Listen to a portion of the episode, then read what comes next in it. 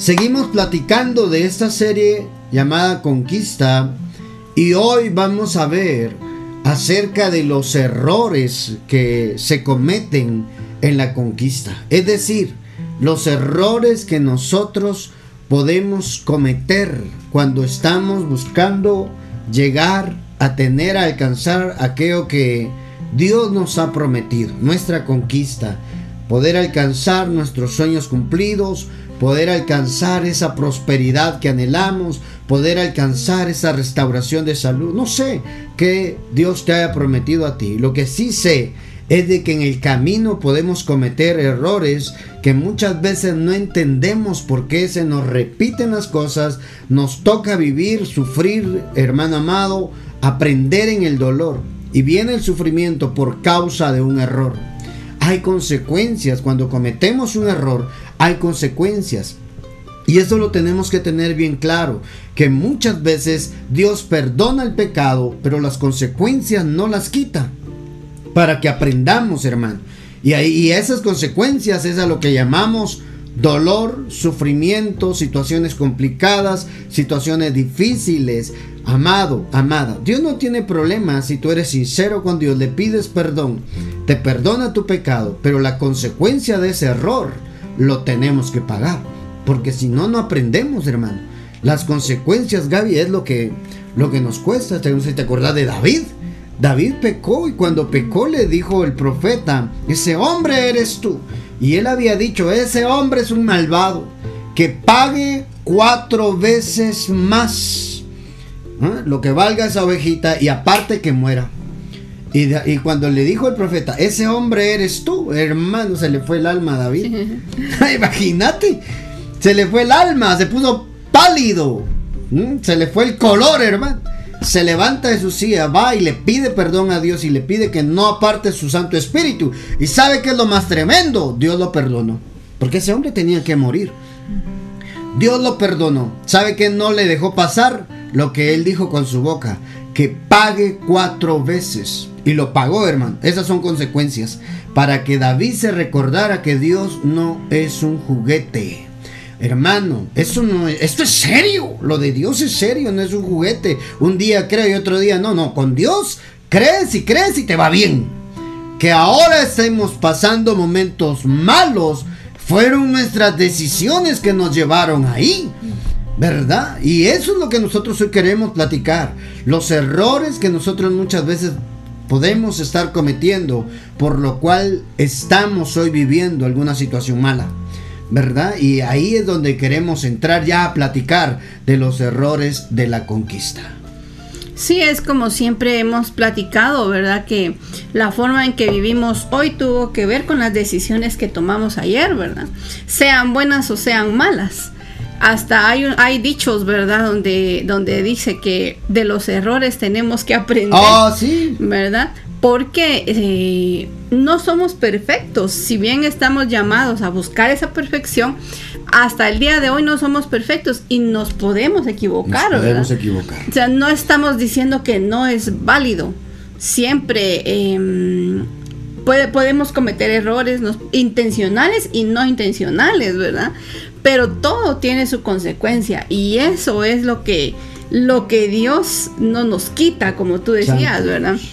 Eh, podemos ser perdonados, podemos seguir eh, caminando, podemos avanzar, pero, pero las consecuencias de nuestros actos, de nuestras decisiones, de los errores que cometemos, de nuestras equivocaciones, esas ahí van a estar, ¿verdad? Como para recordarnos, que nosotros hemos cometido errores, que nos ha ido mal. Y como les decía, muchas veces pueden ser errores o equivocaciones que son intencionales, ¿verdad? Porque aún sabiendo lo que tenemos que hacer, no lo hacemos. O pueden ser que no sean intencionales porque tal vez no nos dimos cuenta. Todo es válido, pero nosotros tenemos que saber que muchas veces estamos viviendo las consecuencias de las decisiones que mm. hemos tomado.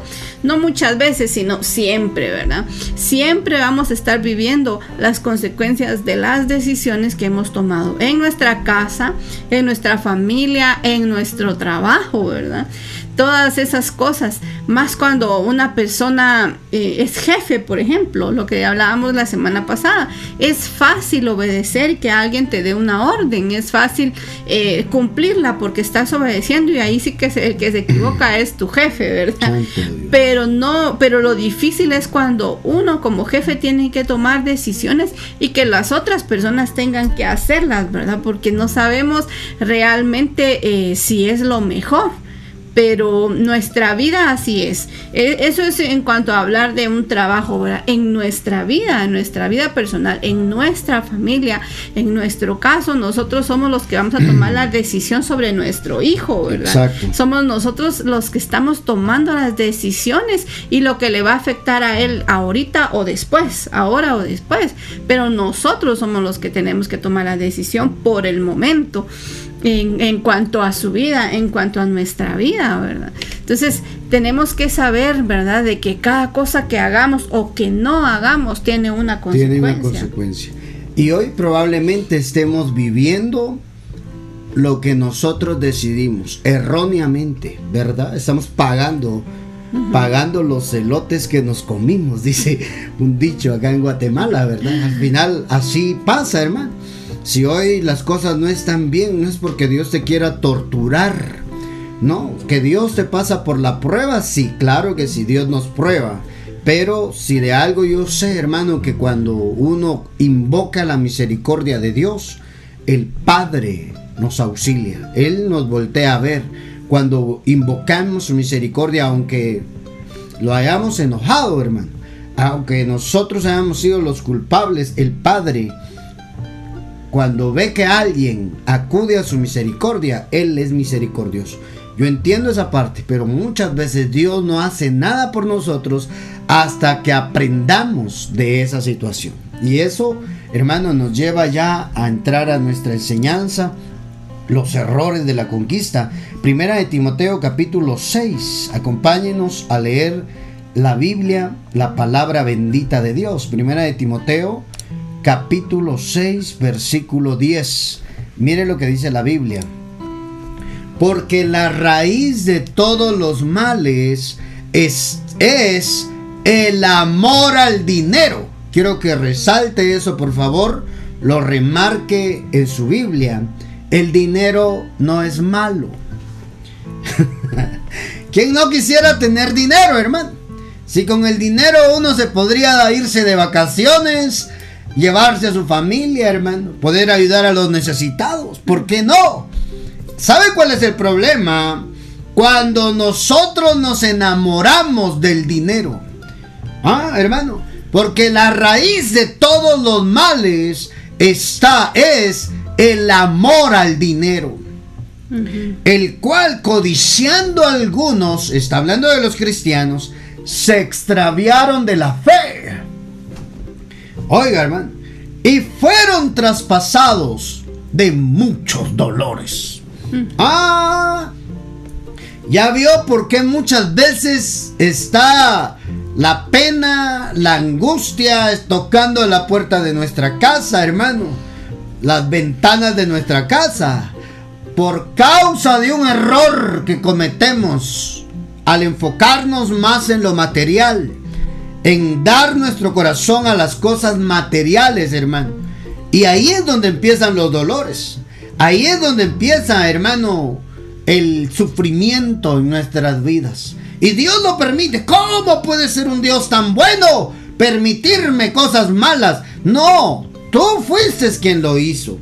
Desde el primer punto nosotros tenemos que aprender a reconocer en dónde nosotros nos equivocamos. Mira qué, qué bueno ese versículo porque siempre lo hemos leído. Y, tal vez eh, les hablo en lo personal, en mi mente hemos creído que, que, cuando nos va mal económicamente es por el amor al dinero, pero ahí está diciendo que la raíz de todos los males, de todos los males, no está haciendo ninguna excepción. Solamente económico. Ajá, no, no solo se refiere al dinero, a la economía, sino que es la, la, el amor, ¿verdad? Ponerle nosotros el corazón oh. al dinero es, es la raíz de todo lo malo que nos pueda suceder. Imagínate, yo, yo me quedo pensando en eso y, dice que, que, es la raíz, o sea, es el origen, ¿verdad? Mm. Porque a partir de la raíz es donde crece todo. Claro. Allí es, es desde ahí empieza el, los males para nosotros, ¿verdad? Y mira la, la, la otra versión, Dios habla hoy, porque el amor al dinero es raíz de toda clase de males, dice. Y hay quienes por codicia, dice esta versión, se han desviado de la fe, imagínate, se han desviado de la fe y se han causado terribles sufrimientos. Y la versión de Nueva Biblia Viva me gustó porque dice, porque el amor al dinero es la raíz de todos los males. Hay quienes han dejado la fe por correr tras las riquezas. Santo Y se han causado a sí mismos muchísimos sufrimientos. Entonces estamos viendo que, el, el, correr hacia las riquezas, el correr hacia, hacia, la, hacia el dinero, ¿verdad? Hace que la gente se desvíe, dice, se extraviaron de la fe. O sea, se olvida uno de su propia fe y viene todo tipo de males, muchas heridas dolorosas, dice, se han causado muchos sinsabores, dicen otras versiones, han causado terribles sufrimientos, se torturaron con muchos dolores a sí mismos, dice. O sea, mira cuántas cosas nos lleva el, el, tener ese amor, el ponerle corazón a eso, ¿verdad? A las riquezas. Entonces, amado, no que sea malo, o sea, todos necesitamos el recurso llamado dinero para comercializar, comprar productos necesarios, servicios, pagar servicios, hermano. ¿Cómo cree que se paga la renta? ¿Cómo cree que se compra el equipo para transmisión, para tener el internet, para tener la iluminación? Es importante y es necesario, mas sin embargo, el amor al dinero, ese es el problema. La codicia, la avaricia, ¿verdad? Leíamos ahí que la avaricia es es la necesidad de amontonar riquezas, almacenarlas, hermano, y no disfrutarlas. Un avaro, una persona que quiere todo, pero no sabe disfrutarlo.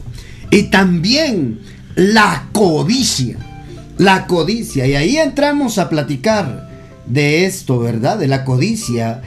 Según el diccionario, la codicia es un deseo vehemente de poseer, un deseo ardiente de poseer muchas cosas, especialmente riquezas o bienes. Esa, esa, esa, ese deseo ardiente nuestro, yo lo quiero, yo lo quiero, para mí, para mí, hermano. El problema es que estamos apartando nuestra, nuestra mirada de la fe. Estamos apartando, nos estamos apartando de la fe por estar viendo las cosas materiales. Y no que sea necesario. El salmista decía, no me des mucho, porque no vaya a ser que me haga perderme y alejarme de ti.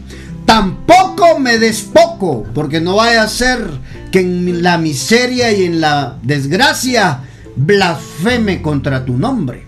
Dame lo que yo necesito para ser feliz en la tierra. Así oraba el salmista, hermano. Y dígame si el salmista no tenía más de lo que necesitaba. Es que el Padre sabe cómo está el corazón. Ese es el problema. El corazón del conquistador. Hermano, ¿por qué hacemos las cosas? ¿Por qué? ¿Por qué hacemos? Yo quiero más. Todo para mí. No, hermano.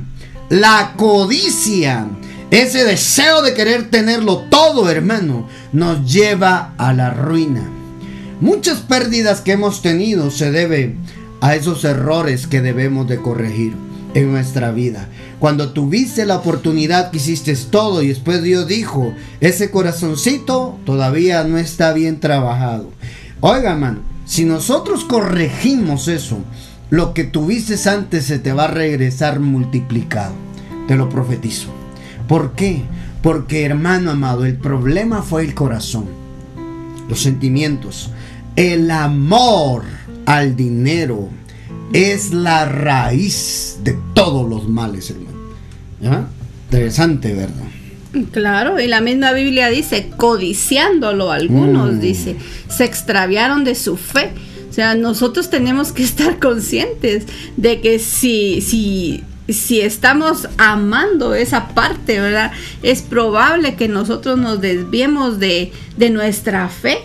Y perder nuestra fe, hermanos, es perderlo todo, ¿verdad? Claro. perder todo lo que para nosotros es, es, es importante porque necesitamos la fe para creer en Dios y si se nos va la fe, si nos extraviamos, si perdemos esa fe, perdemos todo lo que hasta el día de hoy ha tenido sentido en nuestra vida, ¿verdad?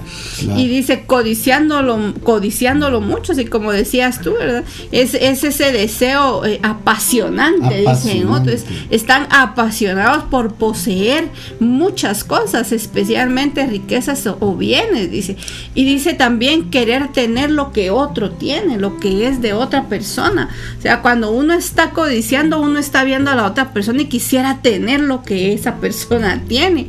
Y querer tenerla para nosotros, no necesariamente para, para atesorarla o para amontonarla como es la avaricia, ¿verdad? Sino para querer tener más, esa necesidad, esa pasión por querer tener más cosas, eso, esa es la codicia, ¿verdad? Y esa actitud nos va a hacer a nosotros perder nuestra, mm, perder nuestra fe y eso nos va a ocasionar eh, tener muchos dolores y muchas heridas, ¿verdad? Y nosotros encontramos eh, en, la, en la Biblia una historia, ¿verdad? Como estamos hablando de la conquista, ¿verdad? Una historia de, de, de, de Josué y, y el pueblo de Israel que, que querían eh, eh, conquistar, ¿verdad? La verdad es de que a eso los llevó Dios, ¿verdad? Para conquistar ciudades. Y, y cuando ellos eh, entraron a conquistar una ciudad, a ellos les ocurrió algo por ahí, ¿verdad? Claro. Entonces vamos a leer en, en Josué 7, ¿verdad? Josué 7, versículo 2, la historia de la conquista de una ciudad llamada Ai. Dije ay, ¿verdad? No, ay de dolor.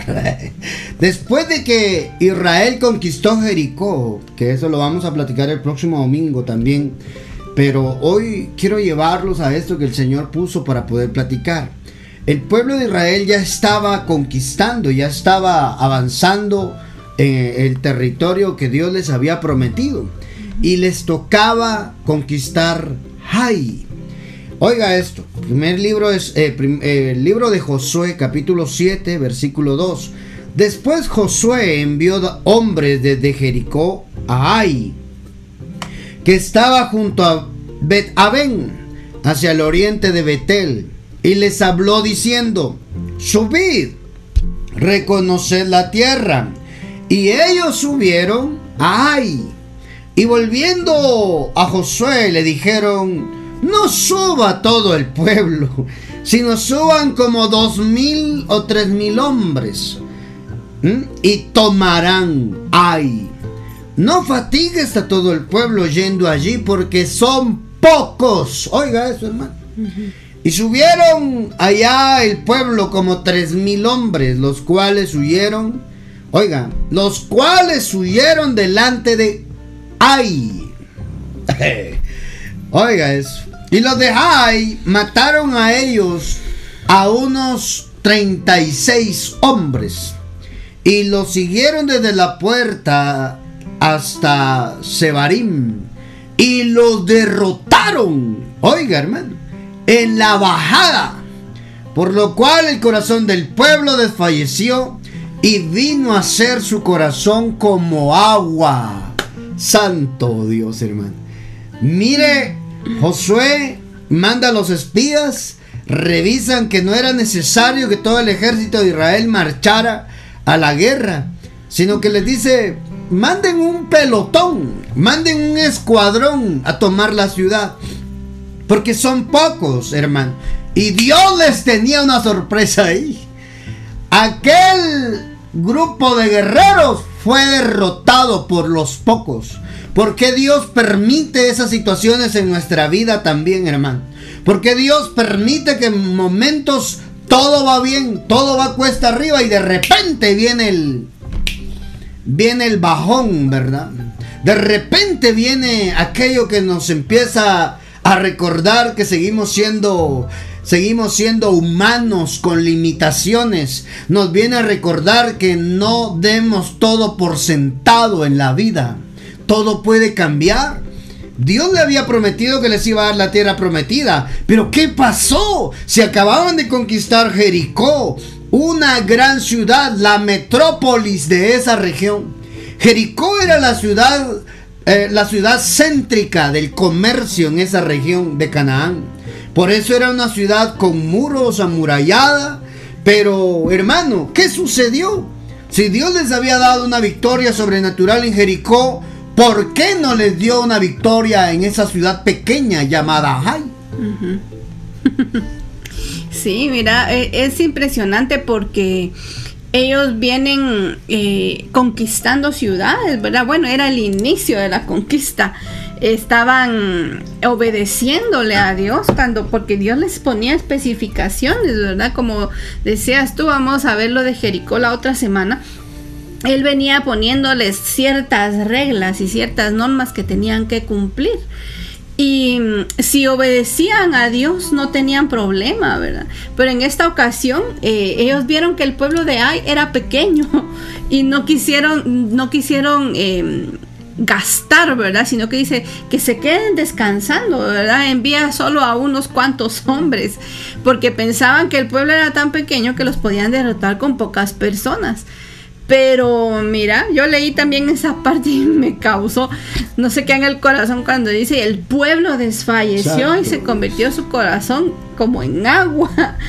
Entonces ellos estaban después de venir de una gran conquista, ¿verdad? Habían visto tantas cosas en el desierto, habían logrado atravesar el Jordán, ¿verdad? Y, y, habían visto tantas cosas, habían derrotado a Jericó con un milagro, porque, porque la forma en que, en, que, en que se cayeron esos muros fue un milagro. Para que eh, en un pueblo tan pequeño que se podía derrotar fácilmente, ¿verdad? Según ellos, ellos los hayan derrotado. Entonces, eh, si continuamos leyendo la historia, eh, nos damos cuenta que, que Dios... algo tuvo que haber pasado y algo que Josué no sabía. No sabía lo que había pasado. Mire lo que dice ahí en el versículo 6, Josué 7:6, que es el libro que estamos... Josué es el libro de la conquista, hermano. Este libro, yo le, yo le podría un título así, el libro de la conquista. Entonces Josué rompió sus vestidos y se postró en tierra sobre su rostro delante del arca del pacto, el arca de Jehová, hasta caer la tarde. Él y los ancianos de Israel y echaron polvo sobre sus cabezas, es decir, entraron en luto, entraron en duelo. Hermano, cuando tú tengas un problema, gran problema, no te olvides que la solución está en Dios. Apártate a orar. Apártate a buscar en oración, Padre, ¿qué sucedió? Padre, ¿qué está pasando? No entiendo lo que está pasando ahora en mi vida. Y yo te aseguro que en la oración Dios te va a contestar. Te va a mostrar qué es lo que tienes que hacer. Te va a dar la estrategia de cómo cambiar darle vuelta al marcador, hermano. Si estás en pérdidas, algo Dios quiere hacer. Pero mira lo que hace Josué. Él no buscó apoyo en las otras regiones que ya estaban conquistadas para ir contra. Ah, no me funcionó el primer pelotón, mandemos otro. No, no, hermano. Ah, con que se pusieron duros los nenes de Jai, mandemos a todo el ejército. Se mueren todos, hermano una decisión de esas hubiera causado dolor, sufrimiento. ¿Sabe qué es lo que hace Josué? No me parece lógico esto. ¿Ah? La, la, lógica de Josué, ¿verdad? No me parece lógico esto. Aquí debe de estar detrás de todo Dios. No le parecía lógico porque Dios ya le había prometido entregarle todas las tierras. ¿Por qué no le entregó esa? Sí, eh, había algo de parte de Dios. Ojalá, ojalá que cuando nosotros estemos metidos en un tremendo lío, tremendo problema, lo primero que hagamos sea ir a doblar las rodillas, consultar a Dios qué es lo que está pasando. Hermano, detrás de tu problema está Dios. Apunte eso, por favor. Detrás de todo problema que venga a tu vida está la mano de Dios. Ay, hermano, porque en tu problema Dios ya sabe qué va a hacer. Pero quiere preguntarte a ti que, que, que tú tengas la iniciativa. ¿Cómo arreglar eso, hermano? Y la primera iniciativa es buscar a Dios en oración. Mira lo que hizo Josué. Se fue a buscar, a consultar con Jehová qué fue lo que ocurrió. Y mira lo que sucede en esta historia preciosa. Josué dijo, ay Señor Jehová, ¿por qué hiciste pasar a este pueblo el Jordán para entregarnos en las manos de los amorreos para que nos destruyan? Ojalá nos hubiéramos quedado al otro lado del Jordán. ¡Ay, Señor! ¿Qué diré? Ya que Israel ha vuelto la espalda delante de sus enemigos.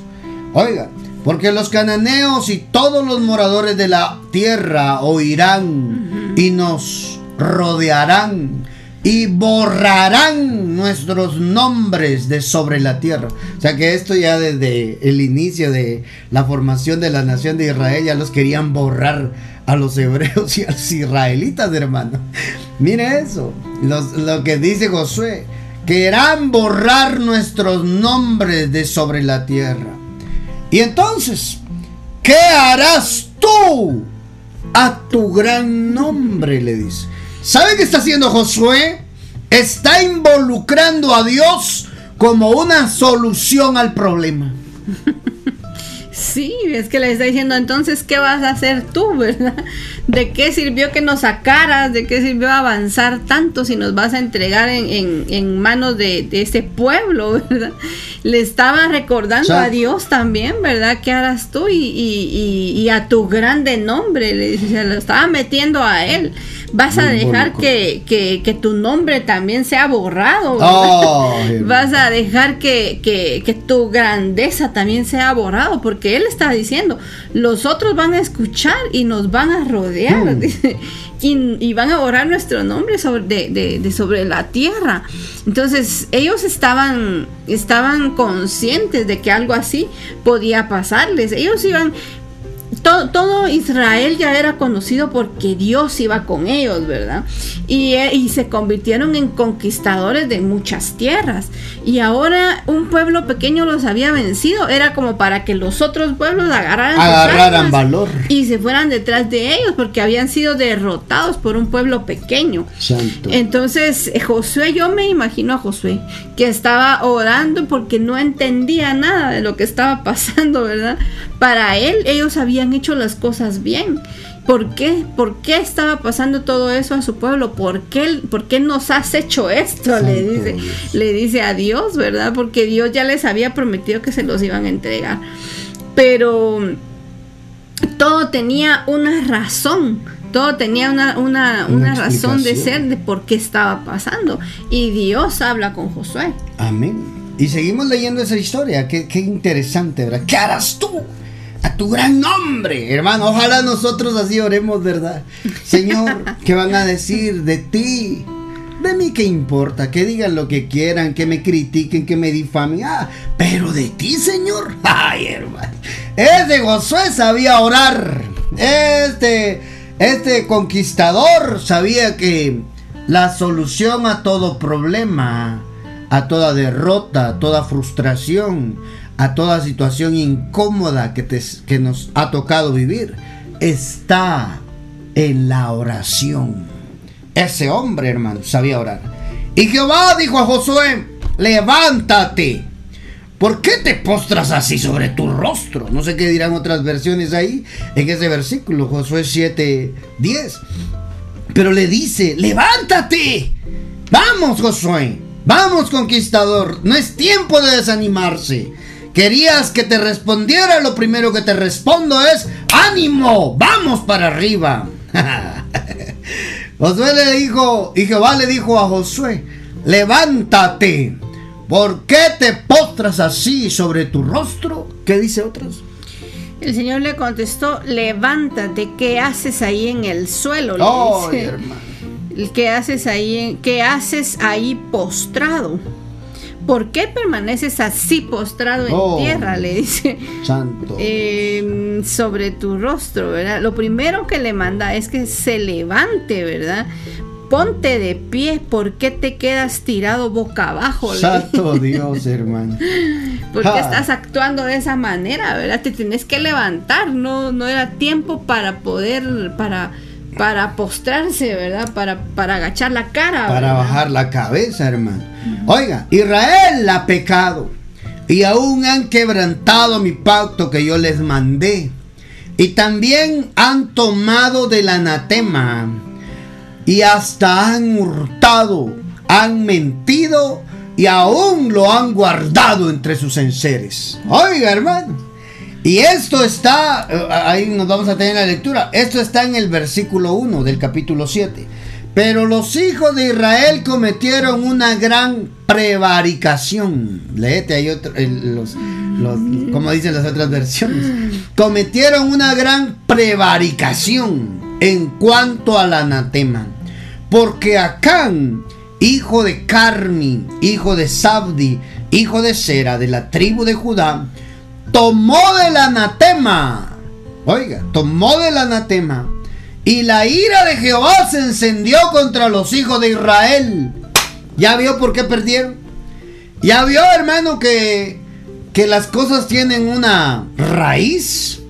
¿Ya vio, hermano, que la derrota que vivió Josué, la vergüenza, la humillación que vivió el conquistador y la muerte de sus hombres de guerra tenían una causa?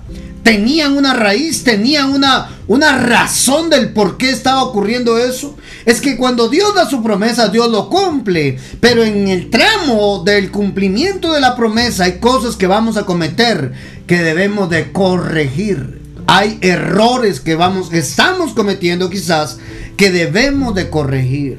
Y ahí fue donde empezó el dolor y el sufrimiento, porque Acán había tomado había agarrado del anatema. El anatema es lo que está destinado para destrucción. Lo que ya se apartó para ser destruido. Eso era el anatema. Lo maldito. Así dice, ¿verdad? Esto no. Esto es anatema. Esto es algo apartado, ¿verdad? Israel ha pecado y aún han quebrantado mi pacto que yo les mandé. Y también han tomado el anatema y hasta han hurtado. Han mentido y aún lo han guardado en sus seres. ¿Qué ha hecho eh, Israel? Oiga, hermano, un hombre enmarcó que todos sufrieran, hermano. Yo no sé si por causa de uno viene el sufrimiento para toda la familia. Ay, robaron, mintieron y codició. Oiga, quebrantaron mi pacto, desobedecieron, se rebelaron, quebrantaron mis pactos que yo les mandé. Han tomado el anatema, desobedecieron. Dios había dicho, se destruye todo. Y, a- y hasta han hurtado, han mentido. ¿Y saben qué? Lo tienen escondido. Amado, amada del Padre, cuando vemos esta historia también se refleja en nuestra vida. A veces por ser mentirosos, robar, oiga eso, desobedecer a Dios, traemos la desgracia a nuestra vida y a nuestras familias. Sí, mira qué, qué interesante. Cuando habla de, de prevaricar, ¿verdad? Prevaricación en, en el versículo 1 dice eh, eso que tú estás diciendo, ¿verdad? Desobedecieron, no obedecieron a Dios, cometieron una falta grave, dice en, otro, en otras versiones, cometieron un gran delito. Dice también en, en otra versión y en otra en otra dice fueron infieles Oh. en cuanto a cosas dedicadas al anatema. Fueron infieles, dice. o sea, no, no, y ahí abajo decía, ¿verdad? No, que no cumplieron con el pacto que, No que Dios les había, que Dios les había eh, dicho, ¿verdad? Claro. Y fueron infieles. Santo Dios. ¿Qué es un infiel que dejó de creer, hermano? Por esto los hijos de Israel, Josué 7:12, por esto los hijos de Israel no podrán hacer frente a sus enemigos, sino que delante de sus enemigos volverán la espalda. por cuanto han venido a ser parte de lo que se debía de destruir. Sí. Anatema. El pueblo de Dios al que le dieron la promesa, al que le dieron, hermano amado, la profecía, hoy se volvió parte de la destrucción. Ay, hermano. De lo que tenían ¿Mm? que destruir. Ellos tenían que destruir eso. Y ahora ellos se volvieron parte de lo que debía de ser destruido. Por eso viene la destrucción, la miseria, la ruina, hermano, en nuestras vidas. Porque desobedecemos, porque somos infieles, porque le robamos a Dios, porque le mentimos a Dios. ¡Ja! Si algo nosotros tenemos que tener cuidado, es que al hombre le podemos mentir, pero a Dios no. Al hombre le podemos robar, pero a Dios no, hermano. Tengamos cuidado. Hermano, Dios está buscando tu corazón, tu fidelidad. Que tú dependas de Él, no de ti mismo. Santo Dios. ¿Mm? Han venido a ser anatema. Ni estaré más con vosotros, sino des, sino des, ya no estaré más con vosotros, si no destruyeres el anatema de en medio de ustedes. Ah, había algo oculto, hermano. Así es que si usted, dice, ay, qué suerte, no me cacharon, decimos nosotros aquí en Guatemala. Ay, ay, qué suertudo soy. No, hermano. No hay nada oculto que no de, no será descubierto debajo del sol, dice la escritura. No hay nada oculto. Aunque uno se crea bien pilas, decimos nosotros, ¿verdad? Se crea, ala, que, que, que ducho, que, que suertudo. Te van a agarrar y vas a encontrar, te vas a encontrar con la vergüenza, con la humillación, te vas a encontrar con la miseria. Y eso, hermano, se puede cambiar. Miren la solución que le da Dios. Levántate, santifica el pueblo y di, santificados para mañana, porque Jehová, el Dios de Israel, dice así. Anatema hay en medio de ti. ¡Ay, santo Dios! Ana, mira esa profecía, hermano. Sí. Esa profecía. Así dice el Señor. Anatema hay en medio de ti, Israel. No podrás hacer frente a tus enemigos hasta que, hasta que hayas quitado el anatema en medio de vosotros. ¿Ya vio, hermano? ¿Ya vio? Necesitamos ordenar nuestras vidas cuando algo está mal. Ellos necesitaban ordenar, encontrar el punto donde habían fallado. Por eso decíamos al principio, lo que tú estás viviendo es una consecuencia de una decisión que, que tú tomaste, que yo tomé. Sí, porque lo que estaba viviendo Israel en ese momento era consecuencia de, la, de las acciones de este hombre y su familia.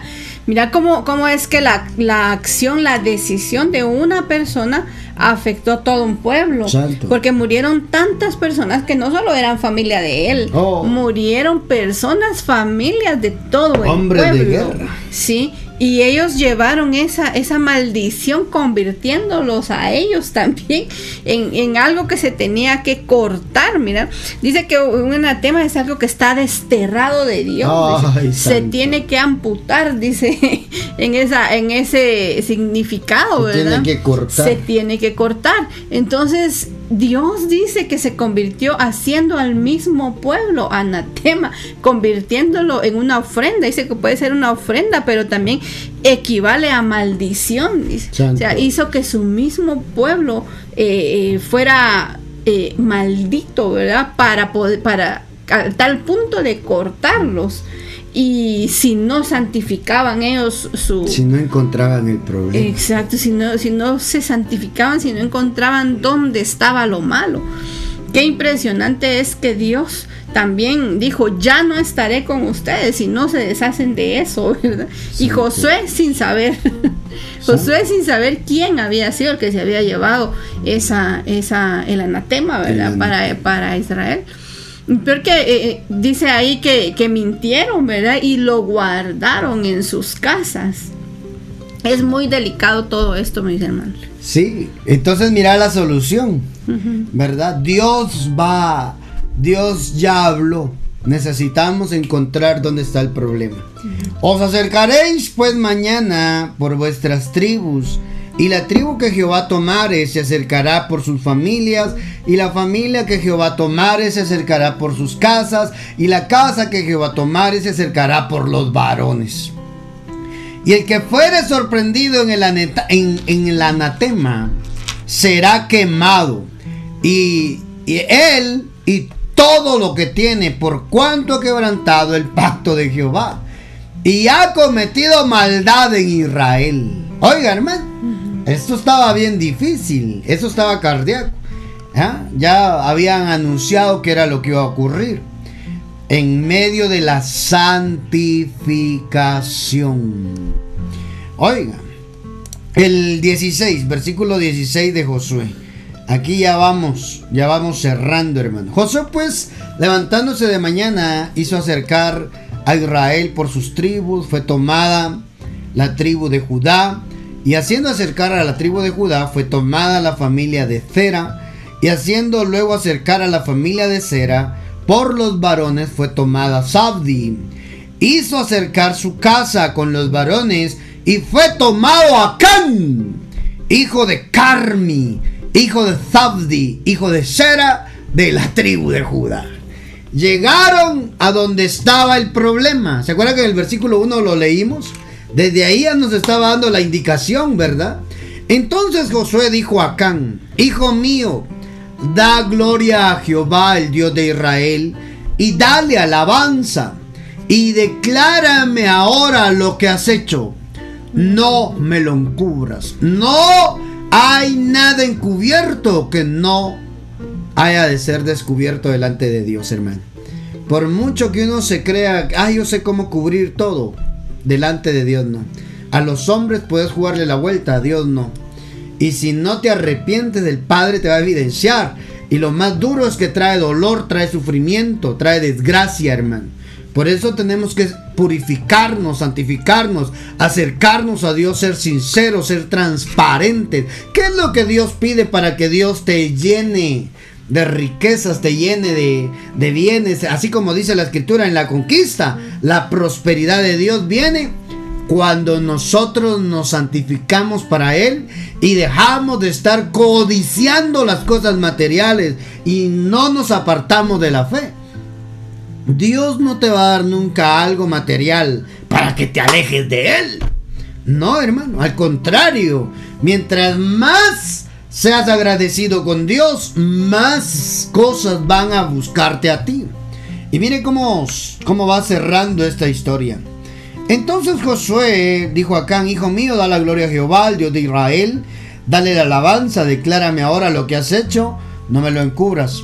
Acán respondió a Josué, diciendo, verdaderamente yo he pecado contra Jehová, el Dios de Israel, y así he hecho.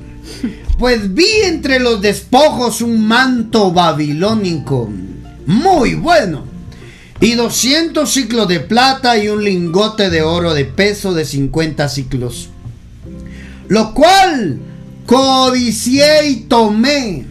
Y he aquí que está escondido bajo la tierra en medio de mi tienda y el dinero debajo de ello. Josué envió mensajeros a los cuales fueron corriendo a la tienda, y aquí estaba escondido en su tienda y el dinero debajo de ello. Y tomándolo de en medio de la tienda, lo trajeron a Josué. Y todos los hijos de Israel lo pusieron delante de Jehová.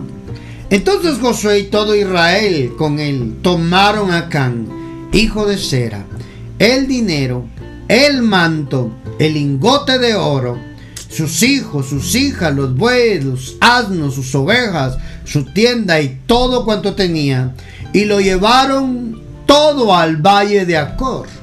Y Josué dijo, ¿por qué nos has turbado? Túrbete Jehová en este día. Y todos los israelitas apedrearon, los apedrearon y los quemaron después de apedrearlos. Eran masacres en, ese, en esa época, ¿verdad? En ese tiempo. Y levantaron sobre él un gran montón de piedras que permanece hasta el día de hoy. Y Jehová se volvió del ardor de su ira Y por eso aquel lugar se llama el Valle de Acor. Hasta el día de hoy. ¿Ya vio, hermano? Encontraron el problema de la ruina. Eso es lo que tenemos que hacer. El llamado para nosotros en esta historia es, ordénate. ¿Ah? Si tienes que corregir algo, corrígelo. Santifícate. Busca a Dios y pide perdón a Dios si es necesario. Que por supuesto que en este tiempo ya no se, se te va a pedrear los hermanos de la iglesia, pedrear a Fulanito Pérez, porque él es el anatema. No. Él pagó las consecuencias. Y eso es lo que nosotros también vivimos. Pagamos las consecuencias de haber desobedecido, de haber hecho las cosas mal. Hermano amado, para nosotros hay oportunidad.